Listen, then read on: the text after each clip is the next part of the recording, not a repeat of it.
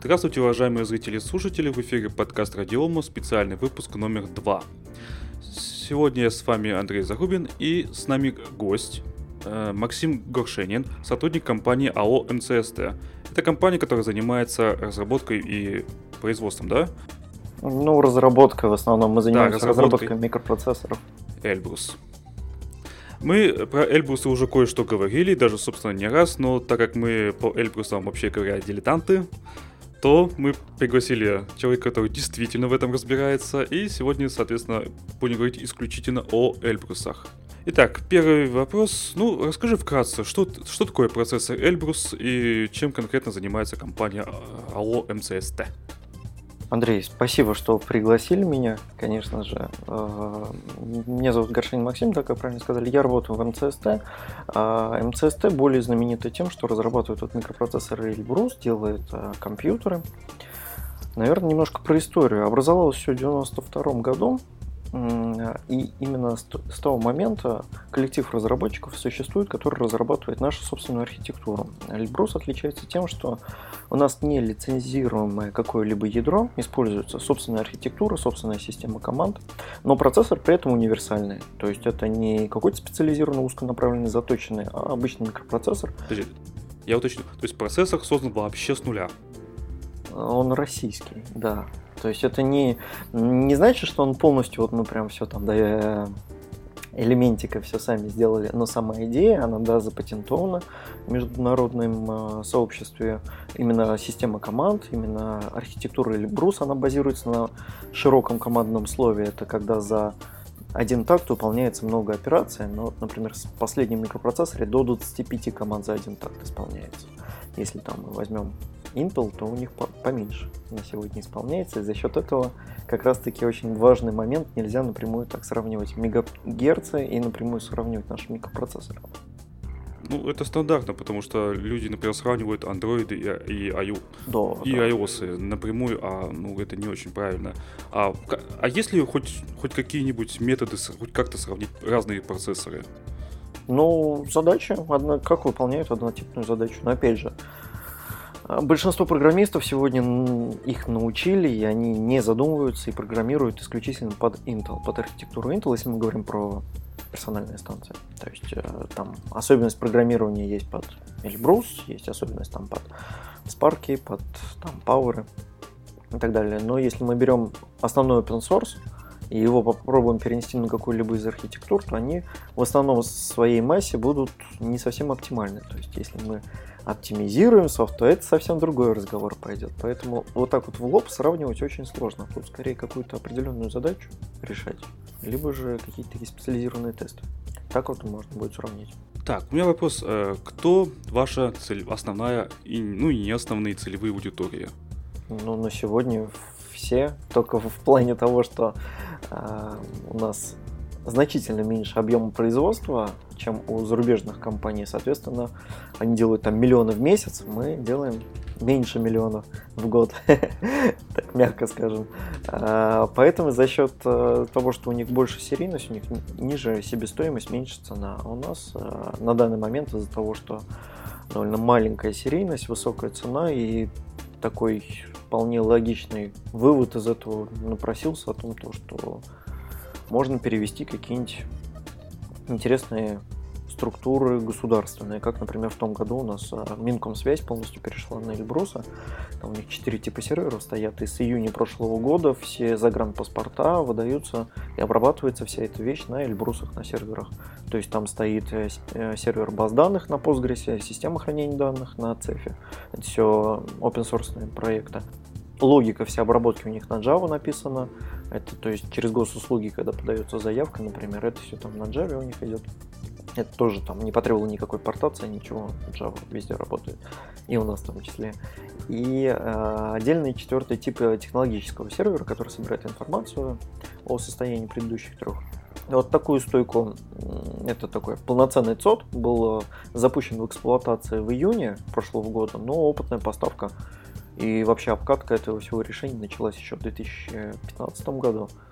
А, заменили зарубежный мейнфрейм, который там стоял, сейчас стоит Эльбрус, по словам ответственных за применение ФГБУ восхода, то есть у них и электричество меньше кушает Эльбруса, чем то, что до этого стоял, и в обслуживании намного дешевле, и вообще они, как говорят, вот у нас была годовая стоимость обслуживания того, что у них до этого зарубежного стояло, так они отказались от этого обслуживания и на эти деньги сумели провести тестирование различных платформ, там не только мы участвовали, выбрать нас, закупить нас, инсталлировать, запустить это все. И это все им вышло дешевле, чем просто годовое обслуживание того, что у них до этого стояло. И вот сейчас более двух миллионов паспортов выдано именно на Эльбрусе. Там все новые заявки, все на Эльбрусе обрабатывается. Делается. Круто. То, а, то есть еще и меньше электричества кушает? Ну да. Но это особенность архитектуры, опять же.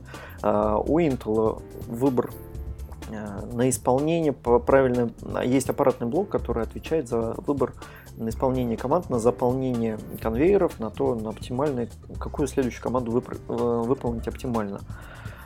Это отдельный блок в процессоре есть физически из кремния, а у нас этого блока нету, эту функцию выполняет компилятор. То есть на этапе еще из перевода из а, программного кода в бинарный вид, у нас анализируется полностью вся программа, компилятор сам наилучшим образом строит последовательность команд, анализируя весь код, а не какой-то маленький участок, который есть в кэше, как, допустим, у зарубежных процессоров. За счет этого идет оптимальнее исполнение кода. Э, но это плюс. Минус в том, то, что Плюс в том, то, что проще микропроцессор, и это все лучше анализируется компилятор. Минус в том, то, что необходимо больше затрат со стороны программистов, чтобы создать компилятор, поэтому у нас полностью свой компилятор, это не GCC основан на коде открытого какого-нибудь э, компилятора, но он совместим с GCC. Но при этом является полностью собственной разработкой у нас. Так, а могут ли физические лица прикупить ваших процессоров? А, процессор, ну я понимаю, о чем вопрос, но сейчас поерничаю, то что процессоры кому они нужны без всей машинной операционной системы и так Не, далее. почему? Это можно немножко развернуть на большую тему, там, цены, э, партии, там, уменьшение стоимости, вот это вот все. Практически уже к этому мы пришли. На сегодня нет, только э, юрлица могут приобрести. Связано это не потому, что мы такие злодеи, нам хочется всех кинуть. А на самом деле все очень просто, потому что если кто-нибудь... Мы сами физически в Москве находимся. Если кто-нибудь купил Эльбрус, и хотя бы он находится в Подмосковье, или там за 100-200 километров, а, в каком-нибудь городке, где про Эльбрус только он слышал, и еще его друг, которому он рассказал, то будет очень сложно в плане поддержки, в плане каких-либо ну, вот именно решений в плане, что с ним делать, э, как там делать. А, с ним, или вдруг, если какая-то неисправность, как его починить. Вот сейчас на данный момент это сдерживается, но в этом направлении ведутся работы, то есть у нас прям в ближайшее время будет запущен форум для всех, чтобы можно было пообщаться, зайти, задать вопросы. Вики будет э, публичная для того, чтобы э, какие-то наиболее простые, банальные вещи можно было найти в одном месте и решать. То есть это именно построение инфраструктуры, как это будет все готово, то физлица э, смогут купить компьютер. Да, еще я хочу сказать, что у Максима есть э, канал на Ютубе, ссылку я думаю привожу, да? Да. Да, вот, о котором, э, в котором он много чего рассказывает, в том числе ответы на множество вопросов, которые в том числе в этом подкасте не будет, ну их слишком много, мы все просто не, физически не успеем. А, и ты говорил, что э, по-моему, в одном из видео, что если партия там в 10 тысяч э, процессоров, это одна цена. А вот я хотел спросить, а если вот с 10 тысяч перейти на 100 тысяч партий, насколько это уменьшит стоимость процессора? Хотя примерно. В принципе, да, это уменьшит стоимость, но при 10 уже тысячах ценник у нас будет примерно сопоставимый с зарубежными машинами. То есть там дальше не так сильно падает цена. Больше падает цена на комплектующие. Например, бобины в основном, которые, э, я имею в виду элементную базу, они поставляются в основном там, по 17 тысяч элементов в одной бобине. А если мы делаем, условно говоря, там 200 компьютеров заказываем, и нам там потребуется, ну окей, там 600 элементов, то нужно будет либо пойти у перепродавцов купить за невменяемые деньги эти 600 элементов, либо покупать всю бобину на 17 тысяч, которую тоже как-то потом еще нужно куда-то деть будет. Условно в этом то есть вся загвоздка о том, а и помимо всего прочего еще тоже важный момент, мы исключительно все компьютеры, процессоры, когда к нам пришли, мы их разбраковали. Дальше любой заказ любых готовых компьютеров происходит на заводах, которые расположены на территории Российской Федерации. То есть весь поверхностный монтаж, сборка, наладка, это все происходит исключительно на российских заводах. И это тоже добавляет свою цену. Так, а вот производство самих процессоров. Ну, видео ты рассказывал, но я хотел бы, чтобы да, подкасте. Конечно. Один микропроцессор у нас э, мы перенесли, производим на Микроне. Это завод э, в городе Зеленоград, в Москве. А там есть 90 нанометров. Этот процессор выполнен по 90 нанометров был. Он выпускался на Тайване за рубежом. Мы этот микропроцессор перенесли под э, нашу линию в Зеленоград. А, но 90 нанометров сейчас с этим всех не устроишь. Поэтому мы, у нас своей фабрики нету, нету фабрики, я имею в виду, не по разработке микропроцессоров, производству микропроцессоров, нету завода по сборке и пайке плат системных. То есть мы фаблис классический, то есть только разрабатываем. И в связи с этим мы опережающе разрабатываем, то есть у нас вот микрон обещает э, там, в течение ближайшего года-двух 65 нанометров запустить. А у нас есть на 65 нанометров микропроцессор, уже отлаженный, опробованный, все там в нем э, работает отлично. Это вот как раз то, что я говорил про Минкомсвязь, там стоит как раз таки Эльбрус 4S, 4 ядра до 800 МГц тактовая частота, он на 65 нанометров выполнен. Поэтому вполне, как только у нас в России появятся соответствующие линии технологические, мы перенесем микропроцессоры. А в чем вообще вот сложность? Вот, вот есть завод, да, он производит, уже умеет производить процессоры, ну, по техпроцессу он 90, а в чем сложность перейти на 65, допустим? И технологии старые, обкатанные во всем мире. Ну, оборудование всем, необходимо, оборудование никто не продает. Плюс а почему это не продает? Так, минуточку. Как Санкции. Их не продают уж там с 2014 года. А, в смысле не продают, потому что их э, как бы устарели, да? Нет, не продают, потому что Россия же плохая. А, а если у китайцев? Они на своде нормально к нам а, относятся? Китайцам тоже особо-то не продают. Им тоже там, хоть у них особая политика экономическая, например, при когда там строятся заводы, там они, конечно, им принадлежат разработки э, по закону Китая в отличие от некоторых стран, где построили, локализовали производство, но не обязаны передавать каких-либо технологий. А, но им тоже 28 нанометров только разрешили, насколько я знаю, на сегодня. У них, по-моему, ничего меньше 28 нету и не строится. Вот. Ну и, да. Э, опять же, оборудование в Китае такое не делают. Их производят несколько стран в мире, и они либо в Европе находятся, либо ну, в Азии, Япон... в Японии только вот есть одна контора, которая тоже это делает. Вот. Они как бы Китаю не продают в плане того, что не передают технологию, чтобы они разработали такой станок, а те, кто разрабатывают именно, они не продают в России. Ну, так, просто. берегу свои интересы. Ну, туда же, туда же можно отнести и вопрос, там, почему у нас оперативной памяти никто не делает в стране, а потому что у нас танка такого нет. Нет технологической линии, чтобы делать оперативную память. И купить никак? Пока что никак. Ну, опять же, это ж не... Это я только со своей стороны могу судить, это мое личное мнение, не потому что это вот я не настолько вхожая куда-либо, а пока что нету, и раз нету, значит, скорее всего, невозможно приобрести каким-либо обычным путем.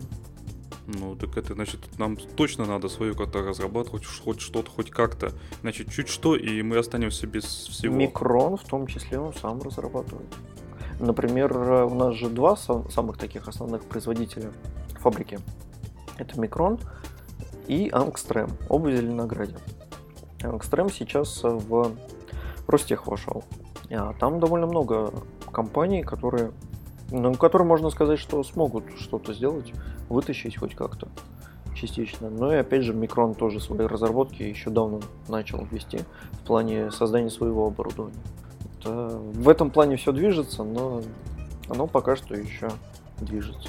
У меня такой вопрос, ну, на стандартный про вообще все то, что разрабатывается россиянами, а производится непонятно, там, допустим, в Китае, можно ли устройство, которое разработано, ну, придумано, разработано в России, а сделано в Китае, считать российским? У нас есть законодательство, которое, а, например, регламентирует, что такое российский микропроцессор. Есть, ну, также вот более известно, с другого начну, есть у нас такой реестр Минкомсвязи, а, российское программное обеспечение. Есть критерии mm-hmm, отнесения к... Мы, кстати, тоже там есть, наша операционная система, вместе со всем, что в нее входит. Есть такой критерий, был в конце прошлого года принят, что такое российский компьютер. И есть, давно было принято, подписано, что такое российский микропроцессор. Микропроцессоров есть два уровня российскости, условно говоря, скажем так. Первое это когда ну, компания принадлежит России, работают россияне, большая часть русских, э, разработка по стандартам ГОСТу идет, вся документация имеется у них и производится в России. А второго уровня компании это когда все то же самое, но производится за рубежом. Наши микропроцессоры, ну, кроме одного, все остальные попадают под категорию российского микропроцессора, который вся интеллектуальная собственность принадлежит ну, России, условно говоря, то есть это русская компания, русские разработчики, никакие там офшоры и прочие прекрасные махинации не ведутся в плане там владельцев компании, как То есть Бич. на Кипре офшора у вас нет? У нас нет. Но есть другие прекрасные люди, которые говорят, что они российские.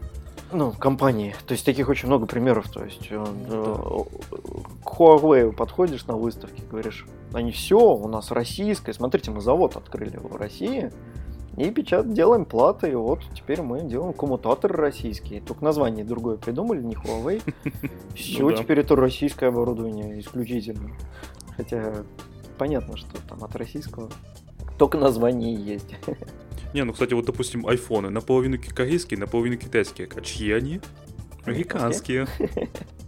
Ну, поэтому тут особенность в том, можно передать э, разработку, где-то там делать это, да. Другое дело, попытаться разобраться в том, что кто-то спроектировал, кто-то придумал, и дальше поддерживать это все дело. То есть э, произвести это одно, а потом еще это разобраться в этом, поддерживать это все и развивать это совсем другое. И так как мы владеем полностью, ну, у нас ядро собственное, ядра и архитектура, система команд, компилятор, программа начального старта, там операционная система, опять же мы сами все разрабатываем. Операционная система на базе Linux, но доработки аппаратные собственные идут а, взаимодействия. Так, а что за доработки? И могу ли я, допустим, поставить Ubuntu туда? Нет, сходу нет. А без, а если а если не сходу, есть а, зависимости аппаратные ядре операционной системы, в драйверах и так далее. Вот эту часть необходимо править под конкретную архитектуру. Но сначала нужно Ubuntu эту саму будет перекомпилировать, да? Сначала поправить, потом перекомпилировать это. Но уже есть э, довольно много российских э, операционных систем, которые портированы на Эльбрус. Да, мы знаем про Astra, мы это бы тоже обсуждали. А какие еще есть?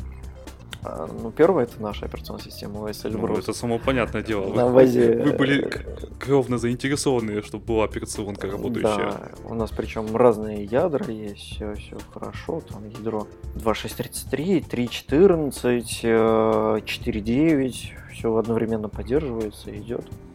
Разным разное нужно.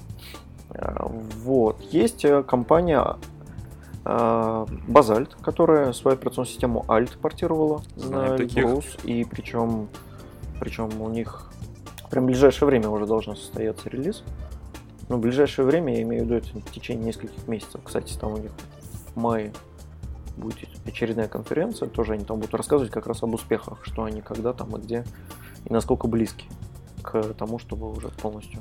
А вот, вот если вернуться все-таки к Астре, насколько она портирована? То есть сто процентов полностью никаких проблем? Или что-то есть? Ну, работы еще ведутся, они к концу этого года должны закончить. Ну, как конец года, четвертый квартал этого года. А, закончить работу по портации на Эльбрус, чтобы оно заработало. То есть мы им передали а, со своей стороны все инструменты для разработки, передали свои именно вот патчи для того, чтобы они могли у себя проще вести работу по портации, передали им машины. А, также Alt работу провел, также там другие российские разработчики Linux. А есть даже защищенная операционная система реального времени Нейтрино, портированная на Эльбрус. Это операционная система не Linux подобная, но Unix совместимая. Она больше всего похожа и корнями своими уходит в операционную систему QNX. Реально да, QNX знаю. Мы даже когда-то немножко изучали ее в университете, но я из того ничего уже не помню. Давно это было. Хорошая операционная система. Вот она, по ней полностью завершена работа по портации. То есть она все есть на Эльбрусе. Это первая операционная система, которая появилась э, сторонняя. Не наша собственная, я имею в виду. Mm-hmm. То есть у них э, работы завершены. Сейчас э, они там закончили поддержку четырехпроцессорных версий и новых машин. Как-то так. Какие у вас перспективы в России? Ну, хотелось бы верить самые-самые радужные, так как э, есть реально большой интерес, спрос о том, чтобы люди не хотят на зарубежной технике работать, хотят на российской. Это как физлица, так и компании. Есть в том числе такие случаи, когда к нам звонят, там пишут, хочу компьютер ваш.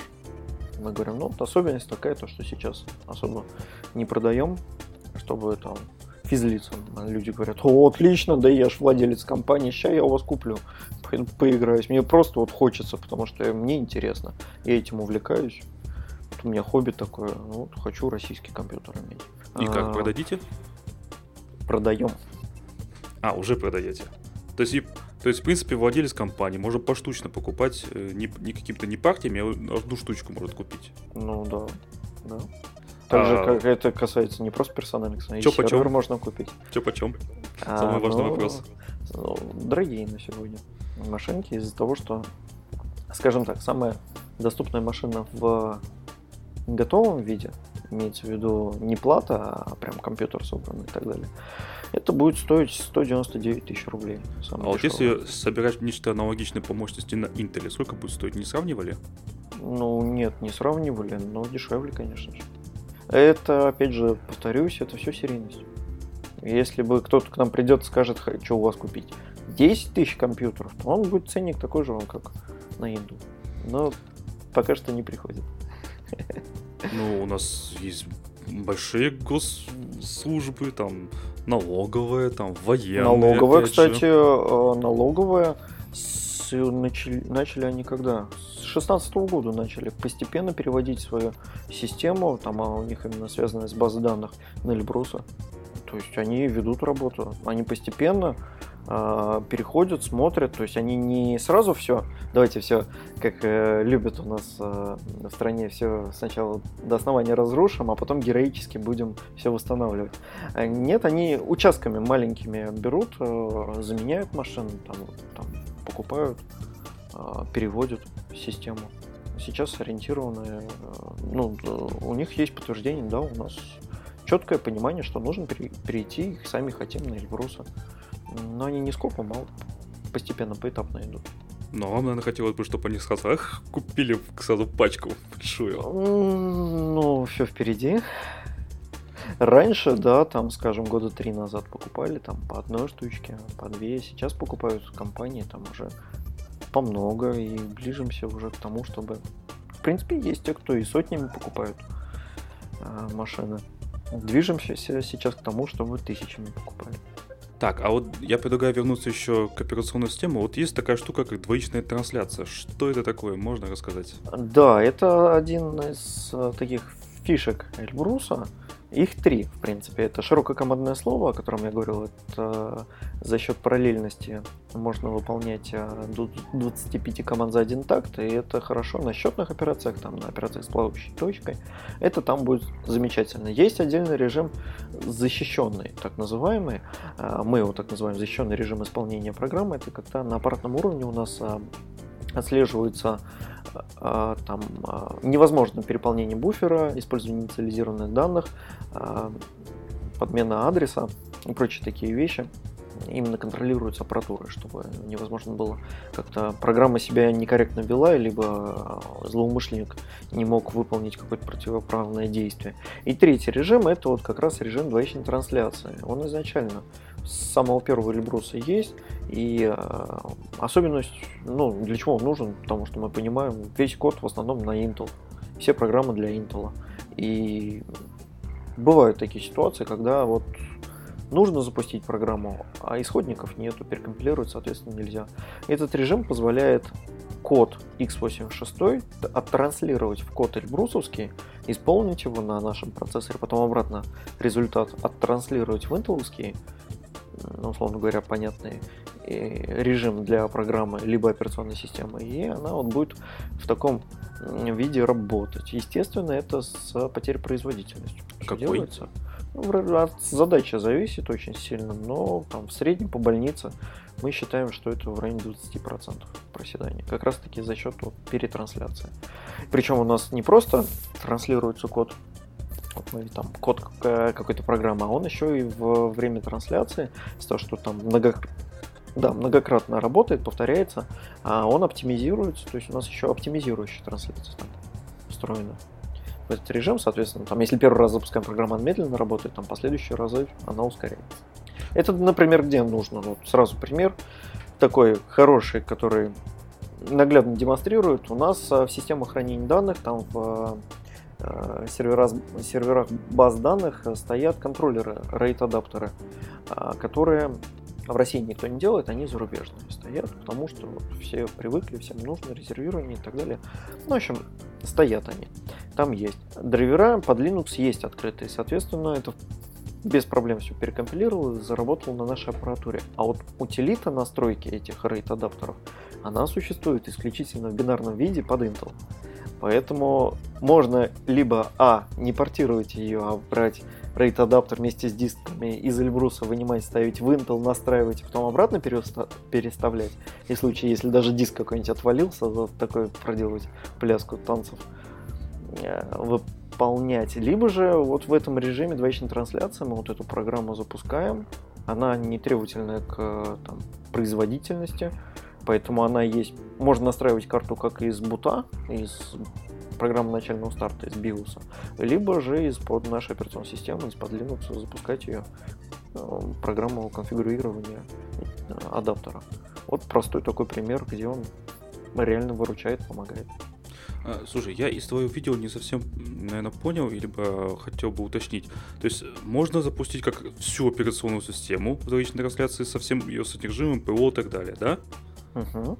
А можно, допустим, э, ну, Astra, допустим, взять, которая уже портирована, и запустить в ней какой-то кусок программного кода, ну, бинарный какой-то, отдельно. Так? Есть два у нас режима. Двоичная трансляция уровня системы, это когда мы всю операционную систему Э, накатываем за, на машину, и она вся полностью исполняется, типа, она вся в кодах x86, 32 либо 64 поддерживается и то, и то. Либо есть отдельная двоичная трансляция уровня приложения. Это когда мы можем только отдельное приложение запустить. Причем здесь важное замечание. Запускаем мы приложение либо линуксовое, причем, да, для того, чтобы его запустить, нужно еще x86 окружение, чтобы было у этого приложения. Соответственно, нужно, чтобы еще отдельно, условно говоря, дистрибутив был на диске где-то раз, развернут, чтобы потом это приложение через него запускалось и исполнялось в этом окружении. И также можно, например, через Wine что-нибудь запустить. А это вот очень интересная уже получается ситуация рисуется, когда через Wine можно будет запускать виндовые приложения в Linux. То есть и то, и то поддерживать. А любые ли операционные системы можно в двоичной трансляции запустить? А, у нас сейчас я не вспомню, так на память, по-моему, штук 15 или 20 у нас тестировалось разных операционных, они все работали, а, но мы, естественно, все не могли протестировать, которые есть, существуют в мире, но, скажем так, процент того, что все заработает с первого раза, очень высок. А то, что не заработает, можно починить, да настроить, чтобы заработало. Ну, я где-то когда-то читал, что в мире существует около 100 операционных систем. Из них, конечно, часть мертвые давным-давно. Ну, по-моему, там только Linux штук. Не, 600 Linux... есть не, Linux это отдельно, и, кстати, не 600, а уже больше. Linux это одна, вот. Windows не, тоже Я имею в виду, что там отдельно Ubuntu, CentOS, Debian, а, это все, все по-разному работают. Все, все, все, да. все сразу, там, у каждого есть особенность. Причем, Хорошо, а допустим, могу пойдем... я там поставить Windows 10, на нее накатить там, не знаю, Steam и поставить Dota? так вот. А, есть ответ предварительный да, но не прямо сейчас. Почему да, но не прямо сейчас, отвечу. А, Windows 7 у нас успешно работает, хорошо все показывает, гоняет. Но после седьмой версии Microsoft сильно переработали систему и э, полностью ее переписали, можно сказать. И в связи с этим наш двоичный транслятор тоже требует доработки. Они сейчас идут. Но десятка запусков. Вот так ответил. А, ну, до туда тоже можно будет поставить. Но лучше через семерку, потому что десятка чересчур прожорливая. Ну, Dota, понятно, можно и в Linux запустить. Это так, чисто для примера. Мог бы сказать там любую другую игру. А, кстати, насчет любой другой игры. Ты в одном из своих видео демонстрировал как раз игровой процесс на Эйбрусе. Что это Даже было? если у меня хватит здоровья все-таки наконец-то это все реализовать, смонтировать. У меня есть, я в принципе записывал, немножко коряво получилось, я там World of Tanks запускал на, и гонял. Вот, как бы без проблем. Даже фрагов набил. Я-то думал, это совсем слайд-шоу будет. Нет, все хорошо. Работало. То есть, да, ставил, была базовая система Windows 7. На нее ставится что-нибудь, какая-нибудь любая игра. Драйвера, соответственно, накатываются. Причем драйвера видеокарты, так как Windows поддерживаются любые, абсолютно. Будь то NVIDIA, будь то Radeon. Mm-hmm. Хотя в нашей операционной системе у нас только видеокарточки фирмы ATI Radeon поддерживаются. В связи с тем, что драйвера под Radeon, под Linux лучше ну, в открытом виде есть. А под NVIDIA под Эльбрусом не заработает на сегодня, только вот в режиме двоичной трансляции. И вот можно будет погонять. А видео было как раз-таки демонстрация этого режима, но, как обычно, все все переврали, все никто ничего не понял. Скорее всего, это я неправильно все объяснял. Ну, у тебя есть прекрасный шанс сейчас объяснить. Uh, ну, я там акцентировал внимание, что это компьютер 2000 2015 года разработки, он у нас в 2015 году пошел в производство, это Эльбрус 401 PC, все там начали репостить о том, что это компьютер, современная разработка, опять Рашка ничего не смогла, ну вот это вот прекрасное. И GTA я выбрал там а, только для того, чтобы показать сам, саму возможность Э, то, что это все запускается не для того, чтобы конкретно поиграть, а для того, чтобы показать, вот есть Windows ставится, а на Windows еще можно поставить что угодно, в том числе игры. А игры это очень такой хороший бенчмарк а, того, что не глючит, не вылетает, не зависает. Только ради этого показывалось. Да, кстати, по поводу драйверов NVIDIA, открытых и проприетарных, я сам пробовал, ну, как раз вот на Астре. А, предустановленный, соответственно, этот открытый драйвер. Я запустил игру Xanotic, есть такая игрушка на ультра настройках, тормозила. Поставил проприетарные, летает. Вот, собственно, результат. О, да, и чтобы на такой не напарываться, вот у нас с Родоном мы ведем, но и сконцентрировались на одной ресурсов меньше, это отвлекает. Так может тогда линуксоидом переходить с NVIDIA как-то на Radeon? Как? Я, я просто я всю жизнь пользовался NVIDIA, поэтому мне как-то тяжело это понять. Ну, здесь это ж война извечная, что да, лучше. Да, да. Ну, вот. Говорят, для майнинга Radeon лучше. Не знаю, не пробовал. Аналогично, не знаю, тут только у меня друзья есть, которые делятся такой информацией. У меня брат э, манит, но у него есть доступ к бесплатному электричеству. А, ну, а Nvidia хороши вот э, с их вычислительными системами, там, где большая обработка идет, это вот как раз таки системы там нейросети обучения, машинное зрение вот это все вещи. Это действительно очень круто, и поэтому суперкомпьютеры многие строятся с NVIDIA, с графическими процессорами. Именно для... Ну, сейчас самая такая... Э, сам, самая важная, самая такая тема, денежная и прибыльная, и куда все идут, это нейросети, обучение их и создание на их базе что-либо. Например, э, при обучении таких нейросетей есть софт, портированный на Elbrus, это компания Smart Engines, которую мы по выставкам сейчас последние несколько, выставки несколько возим, это э, есть вот у меня там распознавание документов, например, там загранпаспорта, и там есть распознавание лиц, детекция транспорта в потоке, там детекция светофора и прочее. Это софт портирован на Эльбрус, оптимизирован под нашу архитектуру особенности. Именно вот э, такое машинное зрение распознавание. Это есть. Э, слушай, раз ты затронул еще, э, сказал, что вот там компьютер, процессор был 15 года, а вот тогдашний процессор с тем, что вы сейчас уже, ну, уже выпускаете, а, с какая разница производительности? От трех до пяти раз. То есть, ну, в зависимости от задачи, да? Да, да, да. А, было 800, до 800 мегагерц. А, стало до 1300 мегагерц, было 4 ядра, стало 8 ядер. Было 3 канала памяти, стало 4 канала памяти. А, помимо того, что еще самое важное, наверное, не было кэша третьего уровня, появился кэш э, третьего уровня 16 мегабайт. Mm-hmm, здорово. Тоже сильно влияет на производительность. Ну, помимо уже расширения каналов ввода-вывода. То есть там было 2 гигабайта в секунду от периферии, сейчас стало 16 гигабайт в секунду. То есть это имеется в виду 2 гигабайта, там USB, SATA, PCI-экспрессы, там вот это вот все. Так, Тогда, наверное, перейдем... Чипсет также сами разработали. К железу, вдруг да. Что. А, у меня вопрос такой. А почему один из ваших процессоров прямоугольный? Эльбрус 8S, который. Ну да, да, а, почему? Потому что количество выводов много, там 2048 выводов.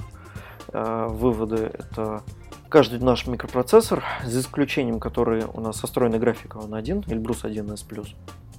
Для экономии пространства и тепловыделения, там нет такого механизма, а все остальные у нас могут работать до 4 микропроцессоров на одной плате, на общей памяти. Соответственно, в каждом процессоре есть три канала межпроцессорного взаимодействия, которые тоже надо вывести. Вот отдельные э, пины, угу. есть у нас свой собственный чипсет, его подключить, плюс 4 канала DDR3 памяти, тоже выводы присутствуют. Вот. Ну, особенность такая вот. Ну, так получилось. Да, еще ты рассказывал о том, что э, процессор у вас сразу распаянный на материнской плате. Да, БГА исполнение. Э, я помню один из доводов, что типа обмен лучше, да. а уменьшение стоимости второе было, и еще, по-моему, что-то, или я забыл. А, теплообмен за счет того, что тепло отводится на плату частично, снимается с платы, идет, а не только с э, самого микропроцессора. Стоимость, то есть помимо разработки микропроцессора еще нужен был выделить деньги на разработку сокета. А это что, настолько дорого? То есть, ну, как бы, я, я не в курсе абсолютно. Ну, это дорого. Начнем с этого. Начнем с того. Готовы купить, опять же, нам никто не продаст. Не продаст, надо самим разрабатывать. Самим разрабатывать это нужно полностью все придумывать, потом это нужно все произвести, а учитывая стоимость наших компьютеров, которые я озвучил, соответственно, вот этот сокет тоже будет стоить там, маленьких количествах, тоже там, не тысячу рублей, я так подозреваю. И даже не 3000 рублей он будет стоить, один только сокет. Это меня, конечно, удивляет. Я никогда не думал, что сокет может стоить какие-то там... Ну, потому что объемы маленькие. Да. Ну и плюс еще нужно найти, кто это произведет. То есть, соответственно, нужно потратить время на поиски соответствующего завода, фабрики. А у нас в Там России же... хоть кто-нибудь такое делает? Да, есть, кто этим занимается.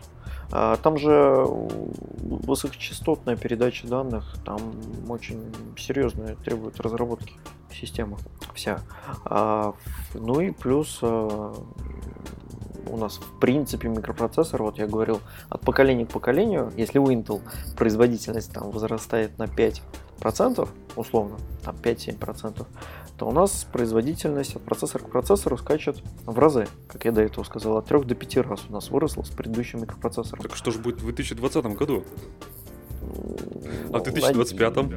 Я к тому, что у нас очень быстро все меняется. У нас в плане того, что было DDR 3, 3 канала, стало DDR 3-4 канала. Соответственно, если был бы сокет, то как там? Не, О, кстати, все равно надо выкидывать. Мы узнали, что поддерживается DDR3, так? Да, DDR3. А 4? А, в следующем микропроцессоре, ну, ага. ну, то есть, да, будет. Уже, уже скоро. Но пока что DDR3. А также вот у нас поменялся чипсет, это контроллер периферийных интерфейсов в нашей терминологии. А, он а, тоже стал другой, другой протокол передачи данных за счет этого вот выросла скорость 2 гигабайт до 16 гигабайт. Опять же, нужно плату выкидывать и заново делать. Там был PCI Express первого поколения, сейчас PCI Express второго поколения. Опять плату выкидываем. Там был звук 2.0, и сейчас 5.1 звук. Опять плату выкидываем. Там SATA 2.0, SATA 3.0. Ну ладно, оставим.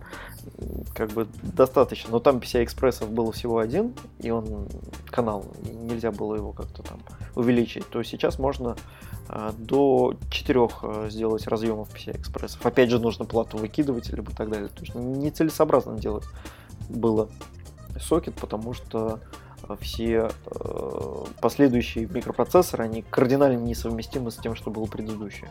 Поэтому нужно заново новую плату, поэтому ну, зачем тратить лишние деньги на это.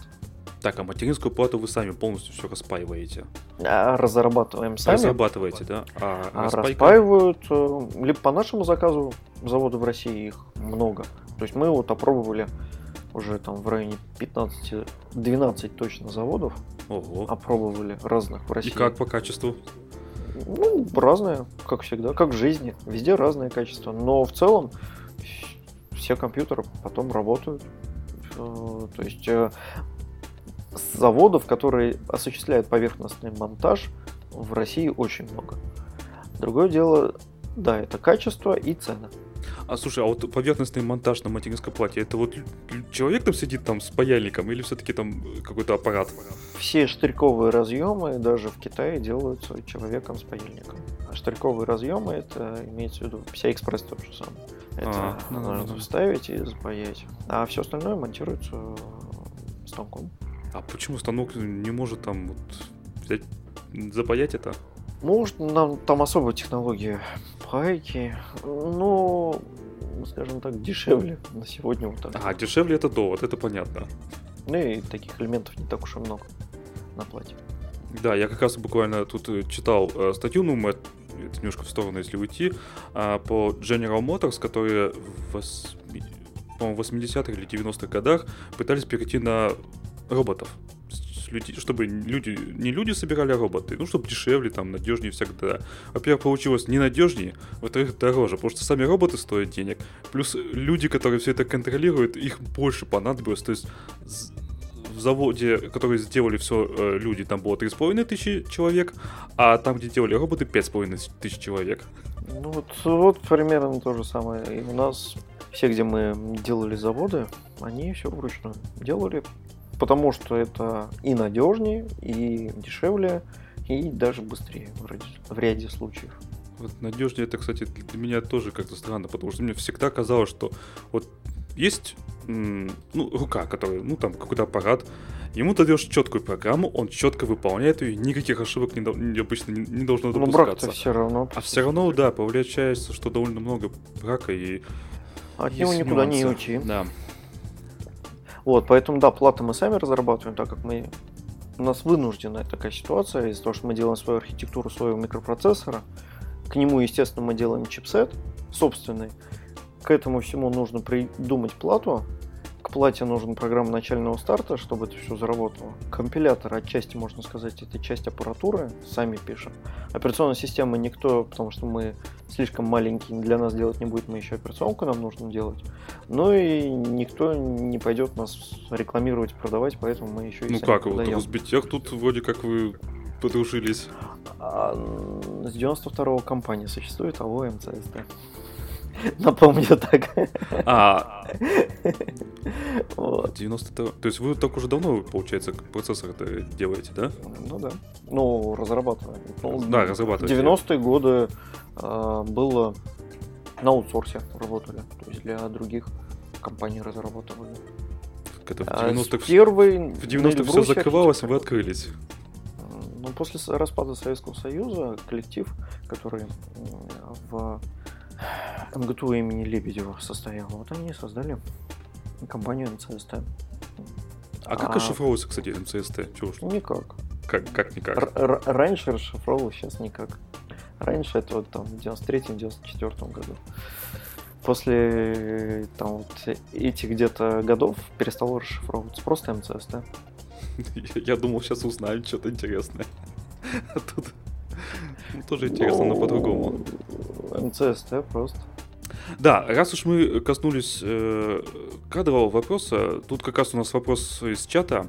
Э, есть ли дефицит кадров в России? Ну, по процессорам имеется в виду, конечно, инженеры, то бишь. Ну, они везде есть, во всем мире, в том числе и в России. А насколько в России вот сильный? То есть, если вот, допустим, студент сейчас там лет там 18-20 выбирает себе профессию, стоит ли ему? Как с, с зарплатами, там, перспективами? Перспективы радужные, очень все хорошо. С зарплатами тоже все хорошо. Специалист, за него идет такое сражение настоящее среди российских разработчиков, а, компании, я имею в виду. А, но в большинстве своем все же люди такие, э, все же хотят хорошо жить и так далее, поэтому приходят люди студентам, три годика поработают, а потом уезжают за границу. Вот у нас тоже был как раз вопрос, э, из-за рубежа скупают кадры, то ну, есть конечно. наших. Конечно же. И насколько это сильно по нам бьет? Да ну, в, в принципе, у Intel больше всех разработчиков. Там у них. Вот э, не могу так вспомнить, я где-то читал, сколько у них разработчиков, но почему-то у меня вылетело это из головы. Потом такое ощущение, как будто у них там в районе 10 тысяч сидит человек, который чисто занимается архитектурой разработки. То есть это ну, все по-серьезки. Да. Apple, например, когда они начали делать свой процессор первый, вот они взяли, купили ARM а, архитектуру, IPA-блоки армовские, но дальше начали микроархитектуру собственную делать, то есть систему команд взяли армовскую и переделки, вот их i4, по-моему, у них процессор назывался, они сразу наняли тысячи человек, отдел у них был, который это все разрабатывал, а, ну и всего лишь миллиард долларов и процессор готов. А, вот. У Intel, по-моему, 10 тысяч. Это там больше, по-моему, 60% всех разработчиков, и кто могут процессор делать в мире у них находится, у Intel. То есть это а, такой мировой пылесос. Да, да. Поэтому хочешь, не хочешь, но нехватка всегда будет. Потому что есть те, кто так, а если у нас учебные заведения, которые э, вот, обучают эту профессию разработки процессоров? Да, есть такое тоже. А, я, помимо того, что представляю компанию МЦСД, отчасти еще представляю Институт электронных управляющих машин имени Брука, который занимается вот как раз-таки созданием уже всех серверных решений. И сейчас начинает он и все остальные решения, то есть все, готовые все компьютеры на базе Эльбруса делать. А у него есть базовая кафедра в МФТИ, в Миреа есть в Москве. То есть там можно учиться, прийти к нам на практику. И, собственно, так в основном происходит. С Бауманки тоже приходим, ну, там нет у нас базовой кафедры, но там специалисты хорошие готовят. Но вот МФТИ наша основная, скажем так, место, где мы берем, это Московский физико-технический институт. И вот как там... уровень подготовки современных студентов? Как ты оцениваешь? Ну, так как э, я с этим плохо знаком, но э, преподают отчасти наши сотрудники. Поэтому... Ну, то есть он приходит на рабочее место, он там думом или, или все-таки нормально вливается? Ну, кто как, это же все индивидуально, но ну, в целом понятно. в целом, да, потом очень много у нас сейчас много, очень молодой коллектив, я бы так сказал. Есть э, те, кто ну, естественно, с 92-го. Те, кто э, основатели, те, кто именно архитектуру все придумали, есть многие сейчас молодые ребята, которые продолжают разрабатывать именно микропроцессоры, ну и сопутствующие к нам же вот еще операционная система относится, будут там и проектировщики. Довольно молодой коллектив, да, много людей приходит и остаются, потому что высококлассные специалисты получаются из них. То есть они там на третьем курсе где-то приходят, у нас там годик, mm-hmm. два, три проходят ну, 2-3 годика проходит э, обучение, то есть 2 года необходимо, чтобы человек уже был такой, как хороший середнячок, чтобы ему уже дальше спокойно давать что угодно делать, и он это будет разрабатывать, делать хорошо. А если не секрет, а сколько у вас разработчиков? Я даже не знаю. Ну, компания сама по себе небольшая. У нас там около 500 человек. Но это всех. Включая уборщицу. Ну, типа того. Ну, там вся, всякие вот это вот обслуживающие персонал. Ну, понятно, до 10 которые, тысяч интеловских лап далеко. Ну, конечно, да. Так, а у Но нас зато не... высокоэффективные мы. Хоть надеюсь, мало, надеюсь, хочется но верить. стран, которые могут э, сделать свою собственную архитектуру, и Кстати, а сколько, какие страны вообще много. могут наверное, способны на такое? Америка, Япония, Израиль, Англия, Китай, все. И Россия. И Израиль? Они делают свои микропроцессоры, и там очень много разработчиков, и Apple-то купила израильскую компанию. на базе которой сейчас они А, делают ну что-то я смутно свой. припоминаю, но как бы я не очень. Но, э, а вот универсальные, если микропроцессоры, то это вообще у нас MIPS, ARM архитектуры, э, Power, Spark, Intel и Elbrus их. И то, причем э, MIPS раньше и ARM раньше это было все Англия, а сейчас там японцы, китайцы купили. А, Power, ну это Англия осталась. Там китайцы, собственно, делают микропроцессор на базе архитектуры, там Шанвей у них и Лонгсоны такие. Ну, первый компьютер в топ-500, а он на базе собственного микропроцессора китайского сделан. Там их там немеренное количество микропроцессоров у них в системе, но на базе собственной архитектуры. Ну, Первый компьютер в топ-500 мира. А, ну, японцы, потому что это Spark, это Fujitsu Siemens, который делает спарковский микропроцессор, развивает. Сейчас он тоже к ним приклеились. Ну, армы, понятно, это вон они во всем мире, Intel тоже понятно.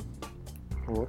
И мы. Вот всего лишь такое небольшое количество стран в мире, которые делают микропроцессоры универсальные, только еще, а те, кто собственная архитектура, их вот меньше, потому что Израиль из этой среды сразу выключается, остается только Китай, ну, США, Китай, Япония, Англия и мы.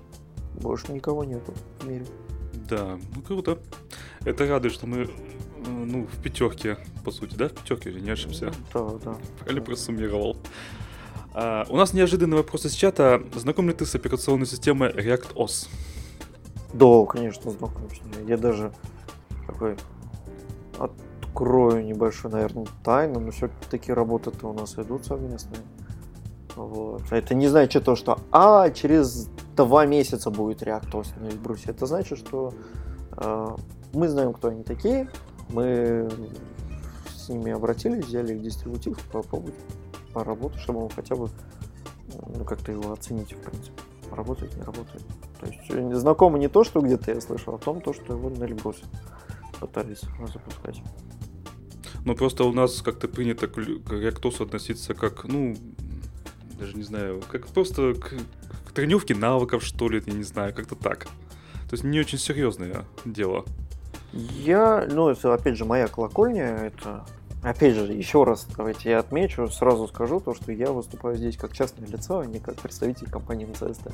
И то, что я тут рассказываю, это мои измышления, чтобы потом вдруг не было то, что я там что-то пообещал, а МЦСТ не выполнила. А, Я вижу в Реактосе очень большое будущее в связке с Эльбрусом, на мой взгляд. То есть вот у меня видение то, что из этого можно сделать обалденно крутую штуку. То есть это будет очень востребовано. Ну, как э, банальная вещь, есть двоичная трансляция у нас, есть у них некий аналог Windows. Почему не сделать такую систему, которая будет прозрачна для пользователя, любые x86 приложения запускаться и работать? То есть э, он, он просто не будет замечать пользователь, что это все работает через двоичный транслятор наш. Далее. Он просто два раза кликнул, все заработало. Мгм. Круто же? Круто. Российское все, российское. Или там, например, например, возьмем банкоматы. У нас у нас в стране подавляющее большинство банкоматов работают на разновидности XP. Потому что на Linux никто не хочет работать, потому что не хочет. А это вот надо, так почему бы? Вот, вот вам. А, у них там же еще особенность, многие оборудования, оно там есть драйвера только под Windows. Так вот, вот тоже решение прекрасное, замечательное. С Эльбрусом внутри. Да, так, а тоже вопрос из чата. А что насчет уязвимости Meltdown и Spectre? Я так понимаю, не подвержены ваши процессоры? Или подвержены? Я не могу сказать на это все. Работы ведутся, изучаются все, но чему-то мы не подвержены полностью, чему-то мы подвержены лишь частично, и то я бы это не назвал подвержено, это есть такая теоретическая вероятность, но работы еще ведутся, но как будут закончены, будет у нас официально об этом сказано. Но опять же, у нас намного лучше механизмы регулирования и отслеживания всех этих процессов, поэтому подождем официальной публикации. Информации на этот счет. Ну, как раз вот Jedi to be в чате волнуется, чтобы его вопрос про ReactOS задали. Задал. Ну, Получил да, очень развернутый ответ. Так, ну, список вопросов у меня закончился. Если ты хочешь что-нибудь э, дополнительно рассказать про Эльбус, э, там, что, чего мы вообще не знаем, там, я же тоже не знаю, как, как вы развиваетесь, какую А вопросов сторону. из чата нету? Все, из чата тоже закончились. А, Все ушли, все отключились. Да, да нет, просто уже и так задавали кучу вопросов на самом деле. Я задавал. Плюс дополнительно я напоминаю, у Максима есть свой канал на Ютубе, ссылка будет в описании. а, В шоу-нотах, то бишь, э, проходите, посмотрите. Есть, опять же, демонстрация э, игрового процесса на Grand Theft Auto 5. То есть, Э, чтобы- Нет, там, там Сан Андерсон, что ли. Ну, там что-то древнее было запущено. А, Или, ну, в общем, вообще, в принципе, есть Эльбру- демонстрация. Ну, есть, и не только это, да. А Эльбрус, в принципе, его надо рассматривать и на сегодня понимать, что это просто еще один универсальный микропроцессор. То есть не какой-то сделанный для чего-то микропроцессор. А была именно цель создать на базе такой широкой командного слова а, универсальный микропроцессор. И по такому пути такие конкуренты, скажем, самый близкий, не конкурент, а близкий это Denver у NVIDIA. Они там первое поколение когда делали, тоже на базе Влив был универсальный микропроцессор. И очень отдаленно, но я бы не сказал, что это прям Влив ну, и очень похоже с Naum. Это очень отдаленно, но все равно более-менее похоже. Это Titanium у Intel, который был. Вот, то есть это полностью совсем все другое. А, По-другому реализовано все. А, За счет того, что у нас такая особенная архитектура, это большое раздолье для программистов. Те, кто хотят и любят что-то докручивать, доделывать, в плане того, что выжать какие-то максимум соки, именно на Эльбрусе есть большие возможности для этого. И при грамотном умелом подходе, на понимании, как это добиться, можно получить очень такую производительность, которая порой иногда и Intel опережает современно на некоторых рода задачах только за счет особенностей архитектуры. То есть это архитектурная скорость реализована настолько хорошо. Есть много примеров наших партнеров. То есть сейчас большой интерес к нам э, в связи с импортозамещением, в связи там, с тем, что э, просто многие хотят. Вот, например, компания Промобит из Омска, они э, еще в 2013 году, еще до Крыма, вот этих всех событий и так далее, купили Эльбрус, вот тот еще там Монокуб, двухъядерный, два ядра Эльбрус по 500, э, по 500 мегагерц каждый. Вот они его купили только потому, что они делают свою систему хранения данных, делали на Intel, и подумали, о, а почему бы на Эльбрусе не делать? Ну прикольно же будет, ни у кого нет. Вот. И эти ребята сейчас развились до того, что вот это вот а, в Минкомсвязь, о которой я рассказывал, поставка была система хранения данных, это а, очень большая заслуга их специалистов. То есть они, например, делали, а, помогали нам портировать софт, они там делали корпус российский, там стоит российский корпус у серверов системы хранения данных. То есть это не потому, что там приказали, я к этому, а к тому, что ребятам просто хотелось что-то сделать, и сейчас они есть, существуют, продают свои решения на Эльбрусе. Э, Есть на Intel, есть на Эльбрусе. Их система хранения данных. В том числе вот и самые последние вещи. И сами разрабатывают сейчас платы на Эльбрусу. Или э, те, кто разрабатывает софт компании, которые вот за счет получить конкурентное преимущество предложить рынку то, что а вот у нас есть такое решение на отече- отечественном железе, отечественное программное обеспечение, то есть полностью отечественный программно-аппаратный комплекс. То есть это такое именно преимущество в плане бизнеса получить. То есть э, туда большой есть интерес, и таким компаниям э, продаем наши компьютеры. Тем, кто, кому интересна безопасность, опять же, не каждый компьютер э, на сегодня можно гарантировать, что он делает именно то, что мы думаем, что он делает или описано в документации. Это тоже очень большой такой вопрос, очень серьезный, потому что, например, у Intel, это все открытая информация, есть где-то до 30% кремния, который а, не используется, который можно задействовать только специальным микрокодом, прошивкой, который, как мы, сама Intel заявляет, он сделан для компаний Google, Facebook, там, Microsoft, для задействования каких специфических задач. Вот именно у них на, на задачах этих компаний. Ну, есть же вероятность то, что и вдруг можно поменять этот микрокод в микропроцессор, зная, куда он идет, в какую сторону, чтобы этот процессор работали как-то немного иначе. То есть э, гарантии нету того, что все будет, машина будет работать именно так, как заложено, как думается, что по документации она работает. И в этом плане то, что мы российская компания, мы находимся в Москве, мы никуда не убежим, если вдруг что э, случится. То есть это, во-первых, нам просто можно доехать, пообщаться и добавить какую-нибудь, э, попросить там, чтобы был аппаратный декодер, например, видео микропроцессора. Или еще что-то. Или просто российские разработчики с нами можно по-русски говорить, не обязательно там писать. Это, это ценно. У, учить индийский язык, да, там, чтобы это взаимодействовать с э, нами. А, ну и плюс то, что вот мы, у нас все это собственные разработки, полностью собственная база, поэтому еще можно опираться и надеюсь, именно опираться и там, провести соответствующие проверки на то, что именно наши микропроцессоры и машины делают именно то, что заложено по документации. А документация, опять же, вся у нас открыта. Вот, имеется. кстати, по поводу... У нас тут... Именно кибербезопасность вопрос. Кибербезопасность. Да. У нас как раз в чате сыпанули вопросами. А, вопрос следующий. Есть ли закладки для, э, от ФСБ? Конечно, в Телеграме вон их сколько много. Не, ну, ну не ФСБ, а не ФБР. Нет, э, я понял то, что ФСБ, а я, например, лично уверен, что это прекрасная игра между Павлом Дуровым и нашими спецслужбами. Но это лично мое мнение. Но неважно.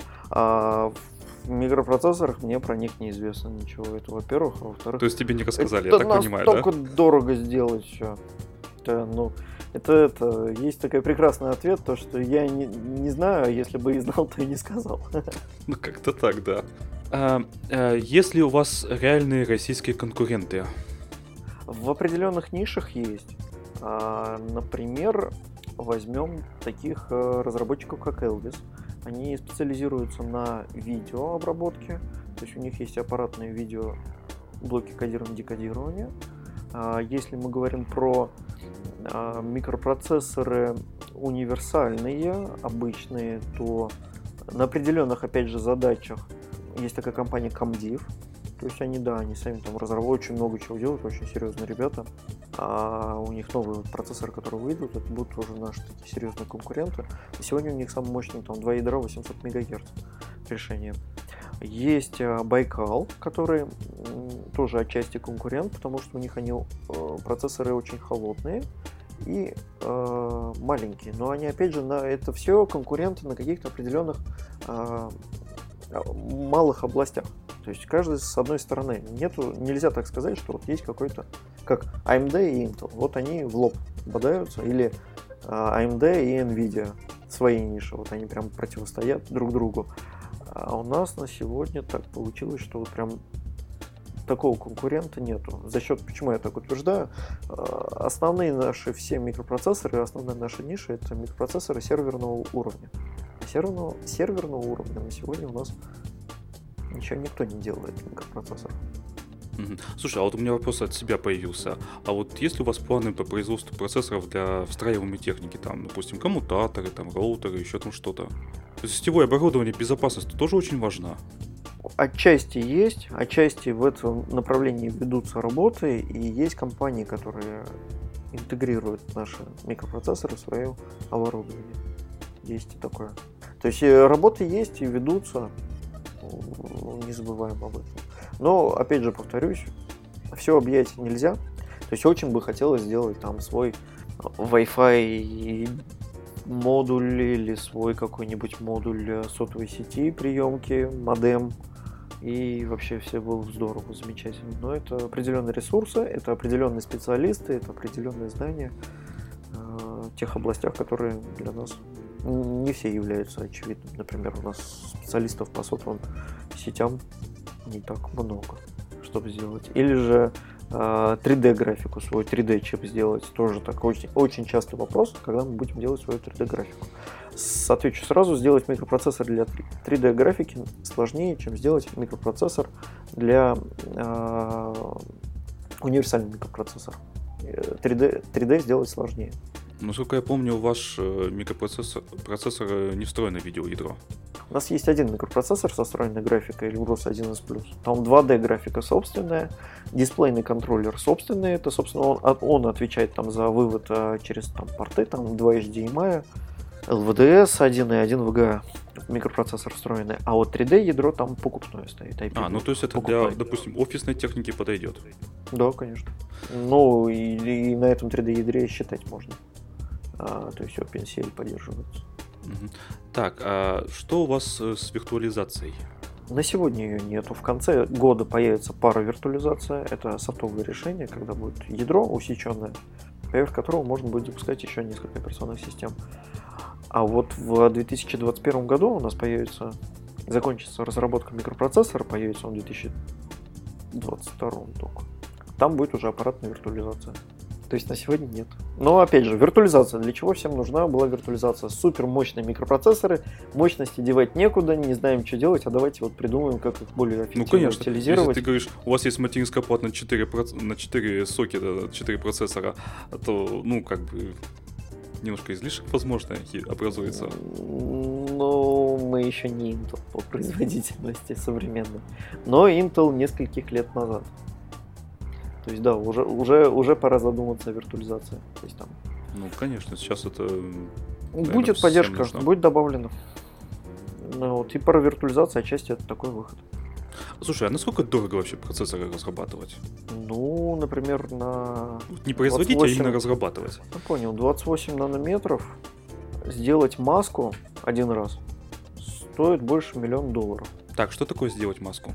Ну, эта маска э, на заводе необходимо, когда отправляется на фабрику, микро, изготовить микропроцессор, нужно сделать из стекла определенную маску, по которой наносится рисунок, условно говоря, транзисторов, вот как будет все это на кристалле. То есть сначала пластины нарезаются, а потом, чтобы из этих пластин получился сам микропроцессор, нужно через определенную маску с определенными от каждого завода разработанную, нужно нанести рисунок на сам этот кристалл, чтобы дальше этот процессор работал. И чтобы произвести процессор, вот необходима вот эта вот маска. Эта маска нужна для того, чтобы вот в принципе появился микропроцессор. Это самый первый шаг. Чтобы изнести какие-то изменения, вот нужно каждый раз заказывать такие маски. И по ним уже изготавливается новый процессор. Потом они, условно говоря, убираются на полку. Потом ты звонишь на завод, говоришь, мне нужно еще. Там 10 тысяч процессоров, они из полки достают эту маску, еще несколько пластин оформляют и отправляют тебе.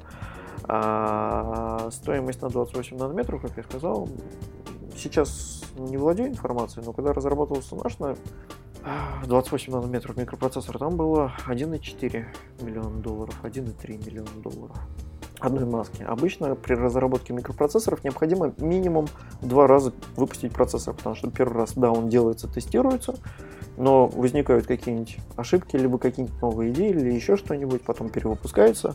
То есть это вот сразу мы просто 3 миллиона долларов только на маске, не учитывая время разработки. У Intel время разработки 5 лет, да и у всех 5 лет, в том числе и у нас, там 4-5 лет одного микропроцессора. Разрабатывает это не один человек, соответственно, там коллектив умножаем на 5 лет зарплаты, плюс помещение, плюс оборудование. Оборудование и саппор, который тоже стоит там около космических денег. А плюс, э, чтобы было дешевле производить, нужно иметь некоторые оборудование для эмуляции микропроцессоров, которые каждый стоит там ящичек, еще там несколько миллионов долларов добавим а, к стоимости. Ну и в итоге еще людей найти, обучить, чтобы школа была, база, я имею в виду школу проектирования. Ну я понял, а, что невозможно не образовательная. Ну, это если мы делаем свою U-архитектуру. Но если мы покупаем IP-блоки какие-нибудь, то есть купили архитектуру, купили там SATA, вся Express, 10G Ethernet, и сами это все засунули, сами там э, сделали из этого кристалл какой-нибудь. И это будет дешевле, конечно же, стоить, потому что не нужно тратить годы на разработку того, что уже есть. Но с этой стороны другой момент. А безопасность хромает, потому что неизвестно, что там тебе продали.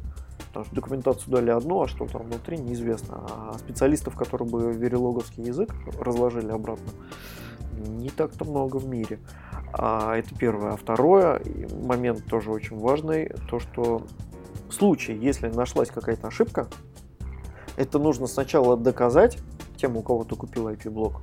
Потом они, чтобы признали, что это ошибка, потом, чтобы они ее исправили, и потом только, чтобы тебе прислали изменения. А некоторые, чтобы сэкономить, покупают такие, ну, так можно купить IP-блок, что как бы компания ничем тебе не обязана, и тебе не вышлет новые исправленные. А если и вышлет, то это будет через энное время. Соответственно, очень большой э, лаг на то, чтобы исправить что-либо. Соответственно, всегда ошибка это какая-то потеря производительности или а, какая-то неправильная работа программ важных. И это такой существенный момент. То есть, да, купить IP-блок это выгодно, потому что это дешевле на старте, но при последующем это дороже выходит. Как так сумбурно объяснял, вроде объяснил. У нас тут в чате спрашивают, а что по цене на процессоры с виртуализацией, ну то есть которые еще будут. Но я так понимаю, вопрос некорректен, потому ну, что... Ну, в 2020 Там узнаем, да. Предлагаю задать, повторить этот вопрос. А, вот, актуальный вопрос. А будут у вас процессоры ну, с низкой ценой, то есть недорогие какие-то? В ближайшее время. Да. В ближайшее время я это имею в виду там, полгода-год. А насколько недорогие? А, в нашем понимании недорогие. Для всех недорогие это 100 рублей. 100 рублей не, не может быть. Возьмем, там, идем в магазин, покупаем селерон там за 1000 рублей. Или за 2000, Нет, таких стоит. цен тоже у нас еще не Ну, это понятно, я просто утрирую, конечно. Тем более селерон это, да. Вот, а, то есть э, сейчас идет в этом направлении работа у нас в компании ЦСТ а, к снижению значительному стоимости микропроцессоров. Но там же помимо микропроцессоров еще нужна аж плата компьютерная. Угу. В этом направлении тоже ведутся очень серьезные работы с нашей стороны и со стороны наших партнеров, которые а, такой интересный момент, наверное, расскажу. А, если раньше мы просто разрабатывали и продавали готовые компьютеры, то на сегодня можно, если это компания, обратиться к нам и получить документацию на микропроцессор и плату, и эту плату потом или переразвести, если что-то требуется добавить либо убрать, либо же как есть, прямо запустить производство у себя на заводе, изготовить и продавать ее в массово. И это все бесплатно, я имею в виду, не надо там платить. Это просто базовый референс-дизайн, можно теперь, каждая компания заинтересованная может обратиться к нам и начать а, разрабатывать на Эльбрусе свои изделия, либо же, если они считают, что мы ничего не понимаем, и можно сделать за 3 копейки платы, то вот мы готовы передать. И, пожалуйста, делайте. 10 а, тысяч, 100 тысяч партий, мы как не против. А, вот человек все продолжает интересоваться по виртуализацию. А процессор с виртуализацией будет 8 ядер или больше? 16. О! А частота известна уже или еще нет? 2 гигагерц. О, так моща? Ну, типа того. 16 ядер по 2 ГГц. Ну, и система на, на кристалле это будет сразу. То есть не будет чипсета, будет сразу все внутри процессора. Экспресс, гигабитные Ethernet и 10G Ethernet и прочие. SATA и USB.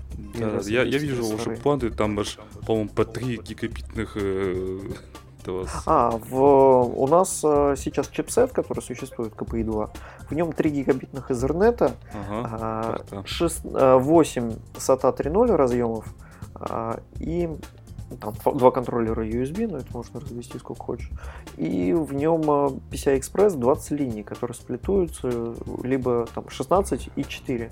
16 как 1 на 16 линий, либо 2 по 8, а 4 как 4 по 1, 2 по 2, либо 1 на 4. Соответственно, тут, да, сложно на слух воспринять, но в максимум можно сделать э, там, 6 PCI-экспрессов, а, и либо же сделать там 2 PCI-экспресса, в одном будет 16 линий, у другого 4. Так вот, именно плата, которая на базе микропроцессора 1С+, со встроенной графикой, она сам по себе невысокопроизводительная, как раз таки для маломощных рабочих станций, там ноутбуков и планшетов сделана, но плата его а, референс дизайна, отладочная плата, она вот как раз таки у нее там 3 гигабитных Ethernet, там 7 SATA 3.0 плюс M SATA, вот 2 PCI экспресса, все по максимуму. То есть вывели максимум всего того, что есть и в чипсете, и в микропроцессоре. Именно для того, что ну, убрать-то легче потом, чем заново разводить. И это вот именно базовый референс дизайн для компаний, которые сами захотят что-либо разработать. А IP-блоки в чипсете тоже сами разрабатывают процессоры будут поддерживаться всеми гипервизорами или, или какими? Ну, проприетарными не будут поддерживаться. А, то есть open source. Наш путь только open source на сегодня. Ну и если какие-нибудь отечественные компании свое решение портируют, либо, ну, это имеется в виду проприетарные компании, Ну, а, имеющие проприетарный софт, депортируют. То есть поэтому у нас и Linux, поэтому у нас и а пример там проприетарного э, программного обеспечения это вот операционная система Нейтрино. То есть там код закрыт, его нету в открытом виде, но они портировались. Также есть и с э, софтом интересные решения, которые будут портироваться. Но у нас это open source все. Ну, то есть КВ, КВМ. Да, да. Именно он. Так, будут ли кастрированные версии процессоров типа с тремя ядра- ядрами и так далее? Это никому не нужно. Ну, по-моему, мы только что обсудили, что таки нужно все-таки дешевые какие-то. Есть мысли по этому поводу. То есть э, появление таких микропроцессоров весьма вероятно. Ну, конечно, можно сделать какой-то не, с- не мощный процессор, там маленькую плату, там с минимумом там, э, там 1-2 сата, чуть-чуть там вот Ну, всего вот для офисной скорее всего, техники. Придется переразводить заново такую плату делать, потому что вот всем такое нужно. а, ну, Байкал как сделали, они вообще же там, у них ничего на плате нету, даже видео нет. Молодцы, сделали, а мы, а у нас все есть, как бы это не ценится, когда есть все. Ценится, когда со- совсем другое почему-то. Качество и высокая производительность, как-то все пофигу, вот нужно, чтобы был дешевле. Да. А что, чему ты удивляешься?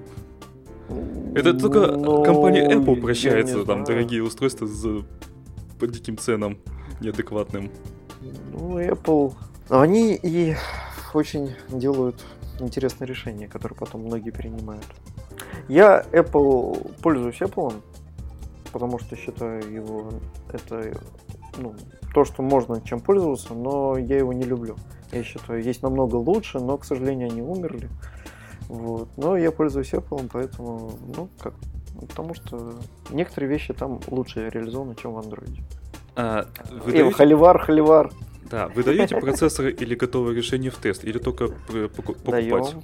Можно выдать на месяц решение, ну, какой-нибудь компьютер э, или сервер. А также можно получить удаленный доступ бесплатно, это все, естественно. А, точно, ты в одном из видео рассказывал, что SSH доступ даете. Да, да, да, да, да, есть такое до сих пор. А, можно удаленный доступ получить, можно к нам приехать, в Москве мы расположены, на нашем стенде с нашими спецами поработать. Там эта опция больше либо познакомиться, когда совсем не знаешь, либо уже познакомились, все работает, запускается, но вот этот вот участок нужно вот кода как-то вот ускорить бы. И поэтому при общении с нашими спецами это значительно ускоряет процесс. И в плане того, что ускорить код быстрее получится, нежели удаленно. Да, кстати, вот Роман Мелицын а, выкладывал фотографии вашего, ну, готового системного блока с уже установленной Астрой. Пожалуйста, в, общем- в общем доступе это есть. Да. Ну, я у них на сайте с Астрой это видел. Ну и к ним, естественно. Ну, у нас в чатах все было раскидано, то есть там хвастались Ну, как это- могли. Астра то это ж... Да, они... Когда у них еще? Феврале уж было. Ну, я в феврале видел. Вот, у нас уже пошли предметные вопросы. Как можно взять тест, например, предприятия из Роскосмоса? Написать, э, в общем, написать на sales собака mcst.ru э, это общий у нас адрес. Потом написать, что за компания и для чего вам, ну, то есть какую, то есть вы либо свой софт перевести, либо попробовать что-то заместить, то есть для каких целей, чтобы как-то понять, для чего вам, какую машину, что вам нужно дать, то есть это сервер или персоналку, или персоналку, какую, насколько мощность, там 101 вот на базе одной э, процессора со встроенной графикой, или там четырехъядерный, то есть одна ядерная, четырехъядерная или восьмиядерную машину давать. А дальше нужно будет ну, вот это вот понять, что им давать, и потом необходимо будет с вашей стороны официальное письмо на имя нашего директора о том, что... Хотя нет, это для удаленного доступа надо, а чтобы машину в тест дать, это не нужно письмо. И все. Согласовываем план тестирования. И бесплатно дадите. Ну, Конечно, да. Они же, наверное, хотя где они, я не знаю. Ну, если где-нибудь в другом городе, то там с доставкой вопрос будет. Чем будете пересылать? Почта России? А нет, э, транспортными компаниями пересылаем. Мгм. У нас есть за которым мы закреплены, но можем с другими воспользоваться, отправить. То Так. есть есть опыт пересылки в Новосибирск, Екатеринбург, Санкт-Петербург. э, Даже был опыт в Беларусь отправляли. Мгм. А, В чате спрашивают, Астра или Альт? Отвечаю, Астра. Для смотря каких задач. Если в школы, то альты там в школах сильнее, чем астра. Ну да, Росбитех, насколько я знаю, в школы что-то не тянется. Ну вот, а альты наоборот там в этом. Зато, кстати, Росбитех тянется в университеты. Да, и у них в этом плане очень хороший подход. Вообще прям молодцы. Прям, прям только можно поаплодировать им за это. Прям молодцы. Ну, они пропагандируют а, Linux а, подобную операционную систему, то есть Linux, в принципе, среди а, выпускников, чтобы больше студентов знало. Это очень круто, я считаю. Очень хорошо. Ну, я, например, в университете Linux изучал еще в 2003 или 2004 году. Так что это у нас давно, вообще говоря. Не, ну я знаю, у нас, у нас тоже был, но у них именно такая система. а, они в это действительно вкладывают деньги, серьезные подходы, чтобы больше людей знало, что есть такое решение, что можно на нем сделать. А то у нас довольно много таких запросов, потому что мы хотим перейти на Эльбрус, поэтому заменить его нам это когда у них спрашиваешь, а что вам нужно заменить, какой? Ну, смотрите, нам нужно, чтобы был это, у нас Microsoft э, Windows сервер стоит, надо, чтобы Office остался, Outlook был, потом э, нам Visio обязательно в работе необходимо. Вот. Ну, как бы да, переведите нас на Эльбрус. И таких вопросов очень много возникает. Ну, АД, естественно. что- Я, я что-то не понял вот логики. То есть у них все вот иностранное, весь софт иностранный, весь майкрософтовский, проприетарный. Че им не остаться на Интеле? Я вот что-то логику не, улав- не улавливаю. Ну, потому что есть отдельно у компании у некоторых распоряжения, чтобы это стараться перейти на отечественное, но никому ж не придет в голову, что Эльбрус это своя разработка. Все же как думают, Эльбрус это взяли, там переклеили лейбаки, все нормально. Да-да-да, делают и китайцы про- да, и продакшн, да. А на самом деле это все по-другому, у нас другая архитектура, вот и многие думают, что а что там переходить-то, есть же только Intel, и вот у них Intel. У них даже голову не приходит, что может быть что-то другое. Ну так надо вести просветительскую деятельность. Вот мы что-то там Вот вы пытаемся, стараемся. Да, да. Мы сколько про Астру рассказывали, теперь вот про Э- Эльбрус наконец-то рассказали по-нормальному. Да, я очень рад. Спасибо, что пригласили еще раз. Да, так, ну вроде вопросы закончились, мы уже больше часа, а тут... О, полтора часа почти. Я думаю, можно выпуск заканчивать на этом. А, Я думаю, через какое-то, может быть, время, через годик мы снова встретимся. И ты расскажешь еще что-нибудь. я-то я рад. Конечно, давайте. Без проб- С моей стороны без проблем приглашайте. Ну я отлично. с удовольствием откликнусь. С вами был подкаст Радиома, выпуск, специальный выпуск номер два. С вами были Андрей Закупин и Максим Горшенин. Все, всем пока. Спасибо большое. До свидания.